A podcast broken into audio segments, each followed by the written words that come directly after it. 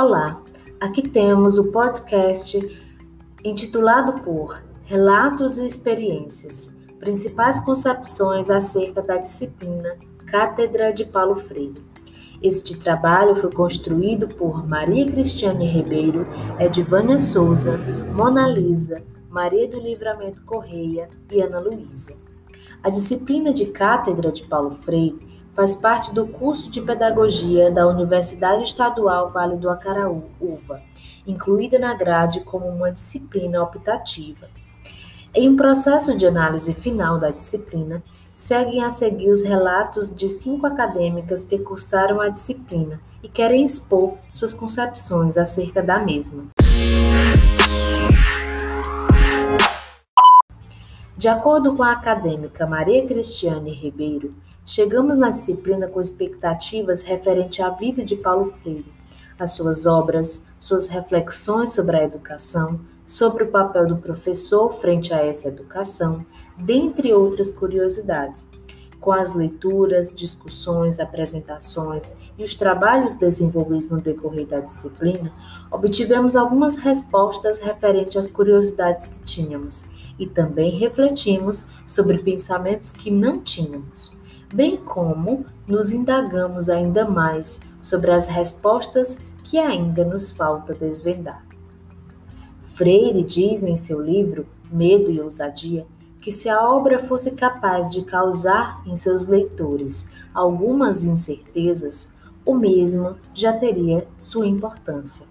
Desse modo, percebemos que Paulo Freire não tem uma receita pronta para todas as questões que nos interessam, mas faz discussões que também nos fazem refletir sobre nossa prática sobre nossa contribuição como professor na vida de um estudante, bem como a nossa missão como educadores libertadores.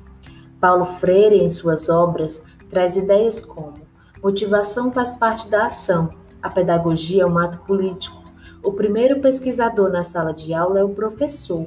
As raízes do problema estão além da sala de aula, estão na sociedade e no mundo. Método de transferência de conhecimento para os métodos dialógicos. Mudança de atitude. Quem ensina, aprende ao ensinar, e quem aprende, ensina ao aprender. E tantas outras ideias que Paulo Freire nos faz pensar e repensar. Concluímos a disciplina com a certeza de que Paulo Freire é um grande pensador que contribuiu e contribui, através de suas obras, para pensarmos em uma pedagogia diferente, que valoriza o aluno, que respeita a cultura de cada um, que prioriza o diálogo, que defende a educação como um fenômeno que leva à transformação do homem e, consequentemente, da sociedade. Para a graduanda Edivânia Souza, a disciplina Cátedra de Paulo Freire proporcionou aprendizagens bastante significativas, visto que, com o ensino de forma remota, o esforço foi maior, onde discentes e docentes tiveram que se reinventar e se adaptar aos novos métodos. As aulas foram bastante claras e foi possível compreender o que realmente se trata a cátedra de Paulo Freire. A forma como a professora buscou trabalhar em cada aula foi bastante eficiente. E em relação às obras trabalhadas e com estudos sobre Freire, nos tornamos seres mais críticos e reflexivos.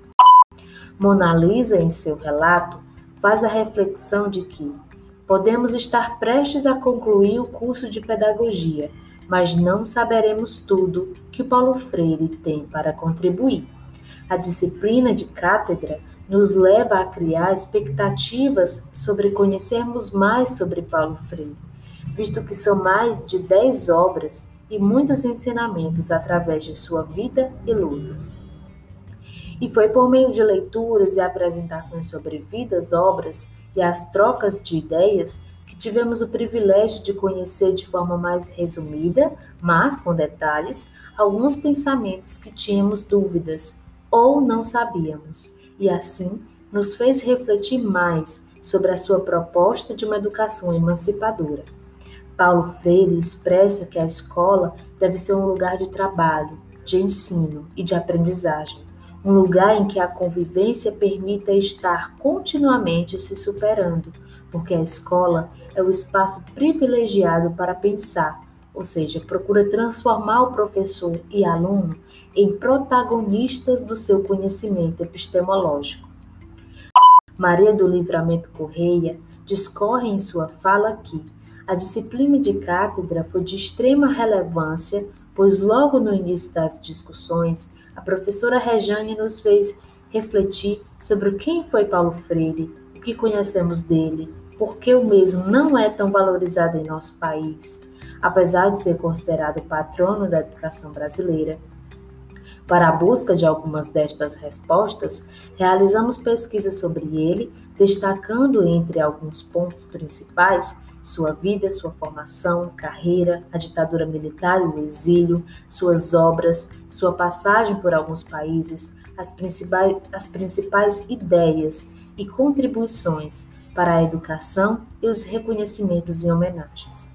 Como forma de dialogarmos essas questões, foram apresentados seminários entre equipes da turma, o que fez com que refletíssemos a partir das concepções de nossos colegas de sala, as leituras das suas principais obras, e a partir delas conversamos sobre os ciclos de cultura e a problematização da realidade e o protagonismo popular, já que Freire lutava por uma educação emancipadora, onde o indivíduo era o ator principal de sua aprendizagem, dentro de suas realidades, podendo até modificá-las com seus conhecimentos.